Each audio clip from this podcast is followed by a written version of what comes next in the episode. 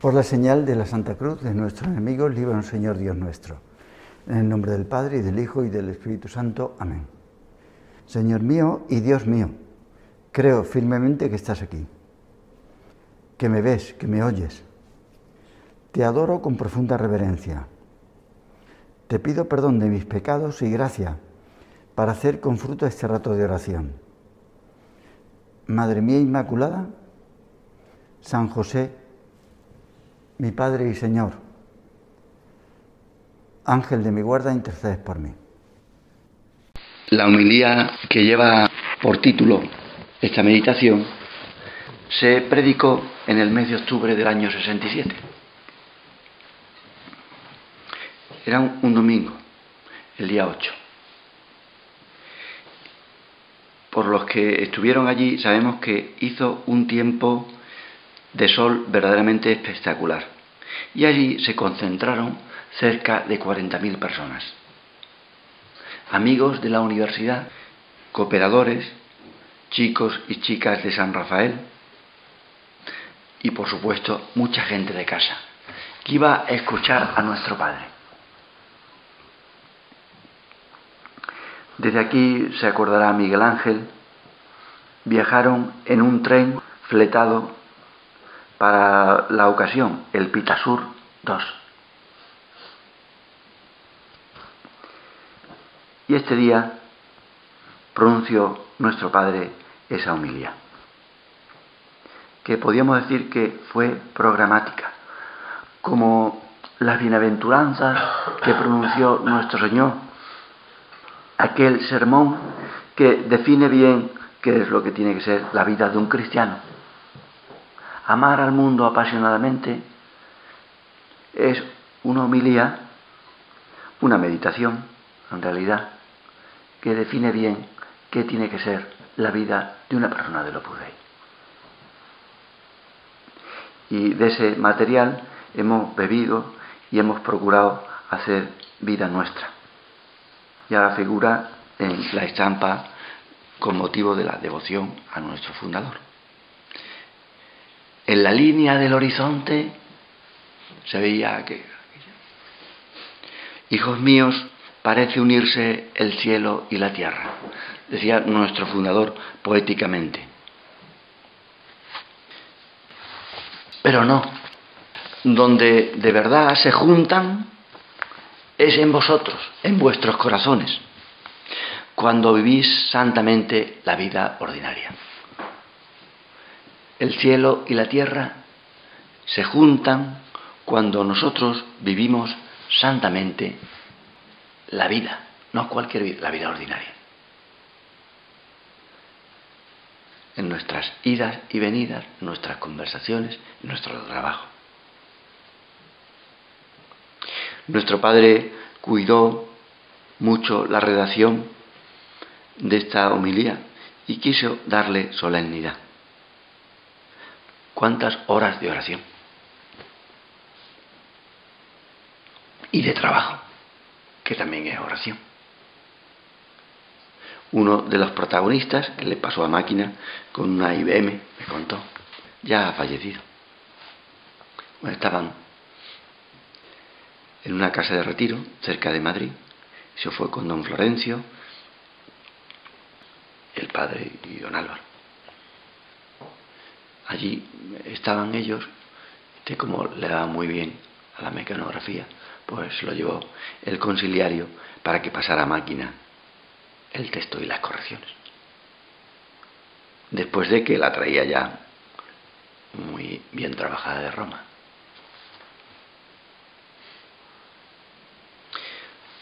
Como he sabido, apareció publicada en francés con el título de Materialismo Cristiano. Como también aparece ahora en un ladillo del texto. Me contó un cura que cuando hizo su tesis doctoral estuvo hablando con uno de sus compañeros, colegas, más progre y quizás también el más listo. Y le dijo, oye, a ver si sabe de quién es esta expresión materialismo cristiano. Y el chico le dijo, pues pienso que eso de materialismo cristiano es de Nietzsche, por el contraste tan marcado que existe, materialismo y cristiano. Y esta otra expresión, amar al mundo apasionadamente. Amar al mundo apasionadamente. Esto de amar al mundo me suena a Hegel. Pues mira, tanto una frase como la otra son de un sacerdote español que se llama José María Escribá. Nuestro padre es revolucionario, porque su mensaje es un mensaje cristiano, como fue revolucionaria lo que veíamos ayer, lo que ha hecho santos a tantas personas. Bienaventurados los pobres, como bienaventurados los pobres. Junta los pobres con la felicidad, la pobreza con la felicidad. Bienaventurados los mansos, los que no tienen poder y no la ejercen. Os aseguro, hijos míos, que cuando un cristiano desempeña con amor lo más intrascendente de las acciones diarias, aquello rebosa de la trascendencia de Dios. Por eso os he repetido con un repetido martilleo que la vocación cristiana consiste en hacer en decasílabos de la prosa de cada día. Convertir todo en oración. Amar al mundo apasionadamente es el tema de este rato de oración. Tenemos que convertirlo en oración. Por eso, lo primero es ver, Señor, cómo tú amas al mundo. Si nosotros tenemos que amar al mundo, ver cómo Dios lo ama. No se trata de apretar los puños y estar en tensión. Se trata de ser humanos. La entrega no es una cosa dura, es divertida como es el amor. Nos cuenta el Génesis que cuando en el arcano de la creación el Señor, Dios Hijo, junto al Padre y el Espíritu Santo, cuando creasteis el sol, la luna y las estrellas y las hierbas del campo, a cada cosa que creabas la mirabas con amor. Y vio Dios que era bueno. Y al finalizar la obra de la creación, y vio Dios que era muy bueno. Dice la plegaria eucarística número uno. Por Él, por Cristo, sigues creando todos los bienes. Los santificas, los llenas de vida, los bendices y los repartes entre nosotros sigue creando todos los bienes. Por Jesús. Y vemos la vida humana de Dios hecho hombre que asume todo lo humano. Dios que asume todo lo humano. Que lo hace suyo. O sea, lo hace divino. Hemos contemplado toda tu vida, Señor, desde que estás en las entrañas de tu madre ¿Os acordáis lo que tantas veces repitió Juan Pablo II? Era del Concilio Vaticano II, de la Gaudium et Spes. Solo Jesucristo enseña al hombre quién es el hombre. ¿Quién es más hombre que Dios hecho hombre? Nadie. Por eso, Él nos enseña. Toda la vida de Cristo Dice el Catecismo de la Iglesia Católica, toda la vida de Cristo es revelación. Dios que se revela, que nos enseña, que nos instruye, que se quita, por así decir, se despoja de su realeza para enseñarnos quién es realmente. Toda la vida de Cristo es revelación del Padre. Sus palabras y sus obras, sus silencios y sus sufrimientos, su manera de ser y de hablar. Todo lo que hace nuestro Señor es revelación de Dios, en concreto del Padre. Y vemos a María preparar los pañales antes de que Jesús naciese. Sigue diciendo el catecismo, desde los pañales de su natividad hasta el vinagre de su pasión y el sudario de su resurrección, todo en la vida de Cristo es signo de su misterio, de lo que vino a enseñarnos. No hay ninguna migaja de su andar terreno que no fuera cosa divina. Lo vemos aprender a hablar y a andar, a jugar con las cosas de la tierra, con los trozos de madera de San José y quizás con los juguetes que le hizo su padre. Muchas cosas son juguetes para nosotros. Es muy propio del hombre jugar. Eso se gana tanto dinero con el fútbol. Es tan propio del hombre descansar con eso, con el juego. Y te hemos visto, Señor, aprender a trabajar. Es tan propio del hombre trabajar. Aprender de tu padre, San José. Aprender dónde se compraba la madera mejor y más barata. Ahorrar. Aprender cómo se arreglaba una puerta. Dios que se encarna y se hace humano. También nosotros con el tiempo tenemos que ser más humanos. Lo que hace la oración, lo que hace los sacramentos, lo que hace nuestra formación en casa es hacernos más humanos con el tiempo. Pero no quiere decir esto que con el tiempo tengamos que volvernos más carnales. Entre ser mundanos y ser un voluntarista cumplidor, quizás sería mejor optar por lo de ser mundano, porque es más humano. Lo otro quizás es más angélico y quizás de alguna forma pues, lo que hace el padre de la mentira. Sigue diciendo nuestro fundador. Siempre que se ha querido presentar la existencia cristiana como algo solamente espiritual, espiritualista, quiero decir, propio de gentes puras, extraordinarias, que no se mezclan con las cosas despreciables de este mundo, o a lo más que las toleran como algo necesariamente justapuesto al espíritu, la cosa terrena, eso es mm, algo o despreciable o tolerado. Tolerado mientras vivimos aquí, pero nosotros estamos llamados a ser ángeles.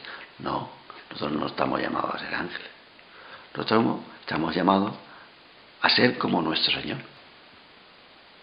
Y seguía diciendo nuestro Padre, cuando se ven las cosas de este modo, el templo se convierte en el lugar por antonomasia de la vida cristiana.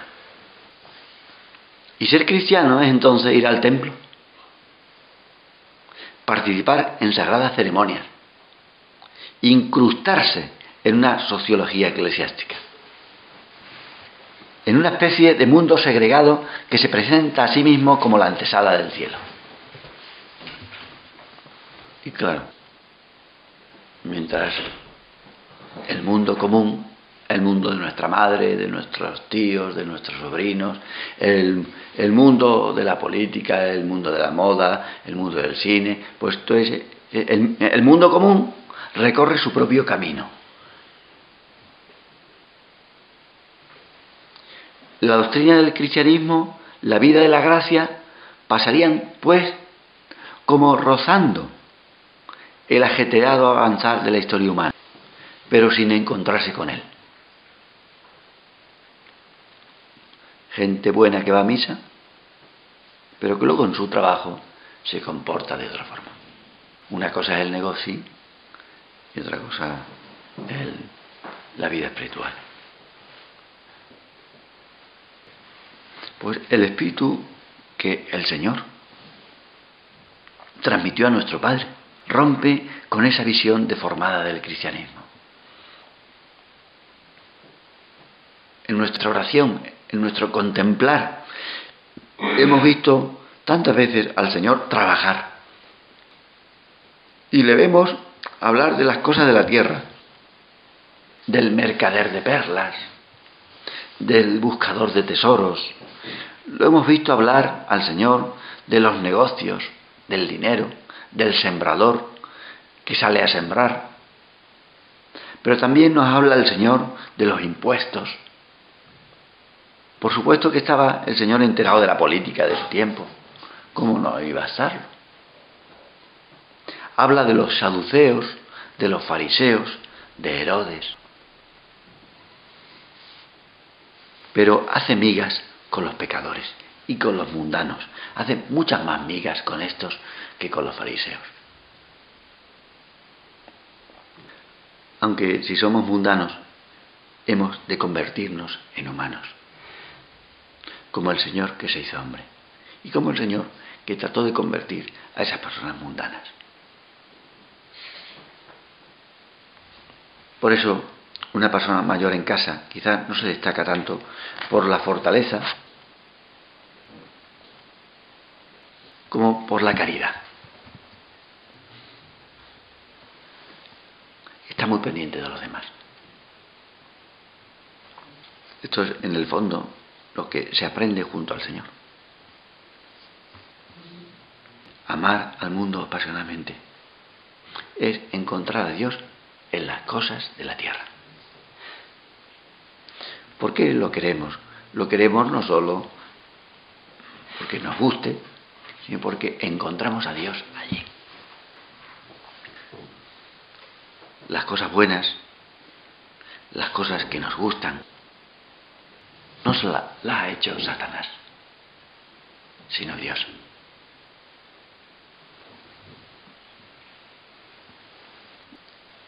Porque las cosas de Dios tienen que entrar por los ojos.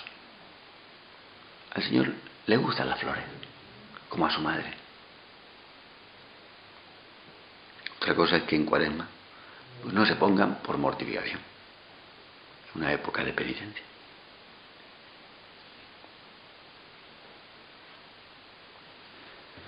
Todo lo que nos gusta no es malo. También esas cosas les gustan a Dios. Dios es humano y le gustaba el vino. El primer milagro que hizo Jesús fue la conversión de agua en vino. No es un milagro nada espiritual. No es darle de beber a un sediento. Podía haber hecho un milagro espiritual, pero ya que hace un milagro material, pues que haga un milagro necesario. Nuestro Señor no hizo ese milagro necesario, hizo un milagro, por así decir, accesorio, que no había ninguna necesidad. Fue, por así decir, un milagro muy humano.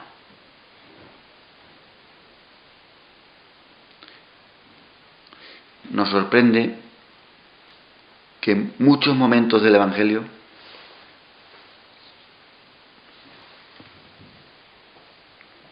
allí el Señor estaba tumbado y tomando algo. Esto es una cosa un poco curiosa. Pues entre un banquete y una comida, el otro. Pues así se pasa el Señor hablando con unos y con otros, amigos de pecadores y de publicanos que se le invitan a comer, que dicen, que no dicen. con el paso del tiempo, tenemos que ser más sobrenaturales. Y esto nos lleva a materializar nuestro amor. Ser sobrenaturales para un hombre es materializar nuestro amor. Como sabes, estuve celebrando la misa y después de la acción de gracias me dice, hay que ver cómo estaban los manteles. los manteles que utilizamos para nada menos que para hacer lo más importante que puede hacer un hombre en la tierra.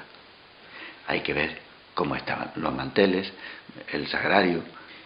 Y eso que no es un sitio malo. Hay que ver cómo estaban los manteles. Y yo le dije, nosotros los tendremos peores si no tuviéramos administración.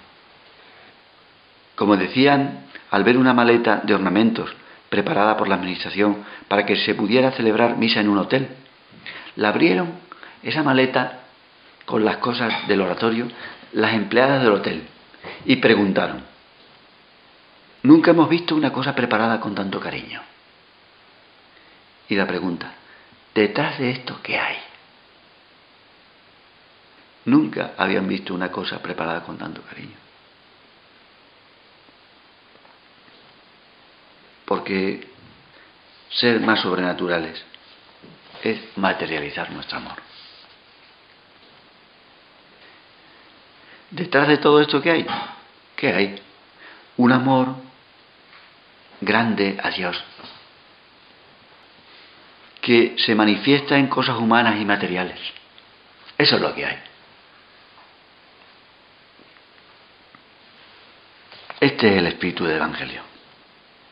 Durante siglos olvidado. Que las cosas de Dios fueran como rozando las cosas humanas. Que uno que quisiera encontrar a Dios en el mundo lo tuviera que encontrar en las sacristías o solo en, en el templo. Tantas veces olvidado que Dios se ha hecho hombre, se ha encarnado pues esto nuestro Padre lo enseñó con su vida. No solo fue una homilía que se dice y ya está, por muy bien que esté preparada y pronunciada. Los que tuviste oportunidad de tratar y vivir con nuestro Padre, bueno, y la herencia, que uno va a las casas de retiro, a nuestros centros, y ve, caramba, esto es nuestro Padre, esto es nuestro Padre. Uno ve los ornamentos que tenemos aquí y ve, entonces dice, bueno, esto no es la blonda, no, no, no, esto es nuestro Padre, que lo transmitió a sus hijos. El buen gusto, el tono humano, todos los detalles que nosotros vivimos porque lo enseñó nuestro Padre. Y cuando nosotros vamos a un centro y donde vemos las cosas, esto no es Opus porque no está materializado el amor de Dios. A nuestra madre que estuvo en las cosas grandes y en las pequeñas y materiales, desde primeras horas de la mañana ya levantándose y haciendo cosas como nuestras madres, calentando la leche como nuestras madres, echándole sal al arroz y dándole de comer a las gallinas. Y estaba María como una mujer cualquiera de eso, pero claro, las cosas que hacía humanamente estaban muy bien. Madre nuestra, tú que has amado tanto a este mundo, lo has amado tanto porque gracias a tu paso por esta tierra, por este mundo. En concreto, el mundo que tú has conocido es el tercer mundo, que es un desastre comparado con, esta ciudad de Granada. Pues gracias a tu paso por este mundo, por esta tierra, eres madre de Dios. Y le decimos ahora, ruega por nosotros, ahora y en la hora de nuestra muerte. Te doy gracias, Dios mío, por los buenos propósitos, afectos e inspiraciones que me has comunicado en esta meditación. Te pido ayuda para ponerlos por obra. Madre mía Inmaculada, San José, mi Padre y Señor, Ángel de mi guarda, interceded por mí.